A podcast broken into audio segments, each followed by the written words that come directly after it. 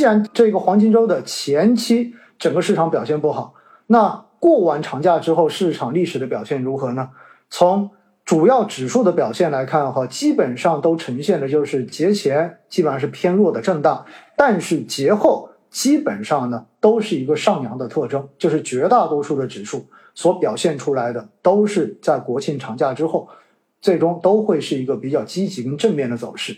那么从过去十年哈，我们看一下数据哈，看一下大数据。过去十年，上证指数跟创业板在节前十个交易日、五个交易日以及节后的五个交易日、十个交易日。表现情况来看呢，基本上都是节前震荡，然后节后上扬，而且呢，创业板的弹性会远远的大于上证指数的弹性。我想这一点很好理解，因为创业板是一个成长指数，对吧？而上证指数也是一个全指，所以的话呢，在中间这些大市值的价值股在中间占的权重更大，所以它的弹性肯定是不如成长板块的。那另外呢，沪深三百跟中证一百也是一样，因为沪深三百。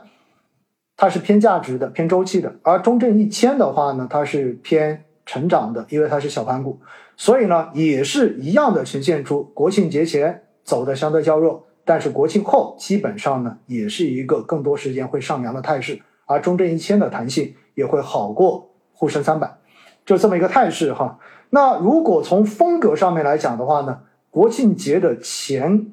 后。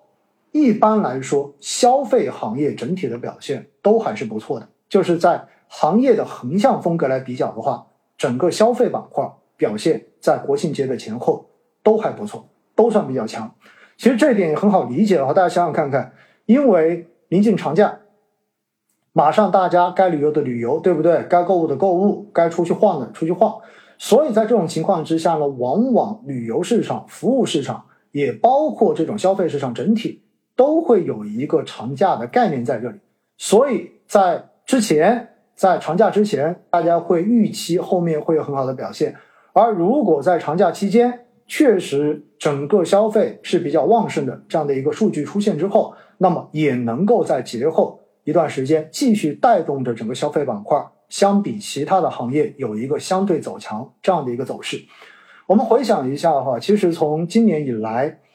过年的那一个消费，对吧？因为去年年底的话，我们的整个防控政策放开，那么首先是春节假期这个消费就已经远超大家预期了。到了五一假期的时候，我们当时说整个出行市场的整体消费，对吧？整体的这个旅游的市场也是明显的相比之前有了一个巨量的提升。虽然最后算出来说人均的这个旅游消费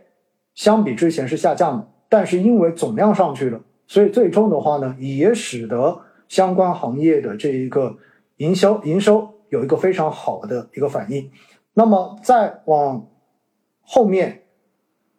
各个假期之间，包括暑假期间的这一种各地的旅游市场，也是一个爆火的状态。所以呢，我们对于国庆长假的这一个消费市场的一个火爆哈，应该说还是能够比较有信心的去做一个预计的。所以在这种情况之下呢，国庆节前后的消费行业相对而言是占优的，而过往国庆之后哈，就像上期所说的一样，因为往往临近年末的时候，更多的资金考虑的是安全，考虑的是锁定自己手中之前所获得的收益，所以在这种情况之下呢，你会发现高分红、高股息的行业往往会获得更多资金的追捧。这是四季度一个非常明显的特征，所以呢，往往到四季度的时候，金融行业的这个配置价值会逐步的在市场的风格中间开始占优。这一点的话，在上市的直播中间应该也有跟大家讲过哈。所以呢，在我们看一下过去的数据哈，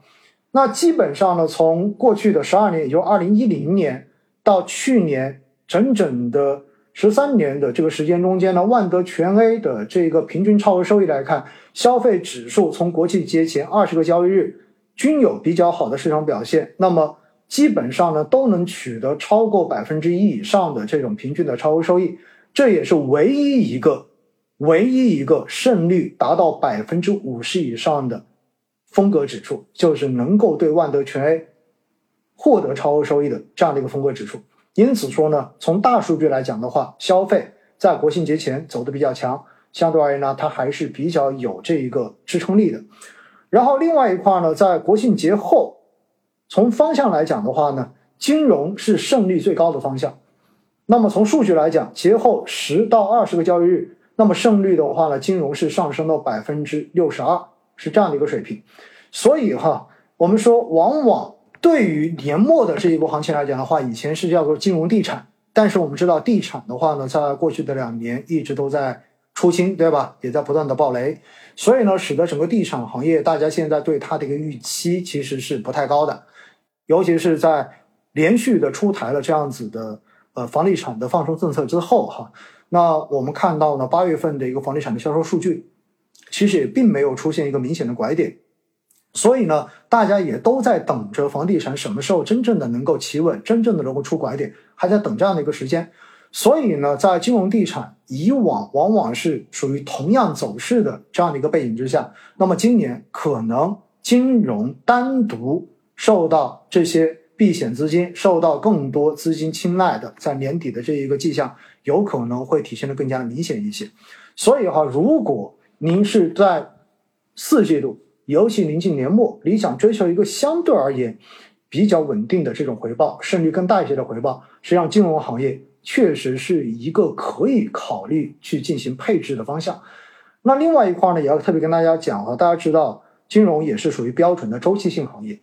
而周期性行业跟整个经济的这一个周期是息息相关的。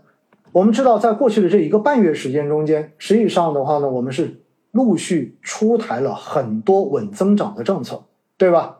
尤其像大家所关注到的房地产的这种放松的政策，也包括消费端的政策，也包消费端中间的话，也包括了像汽车行业消费的这一些政策，也在密集的出台。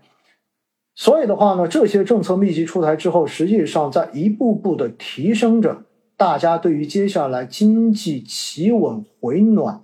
开始慢慢的恢复这样的信心。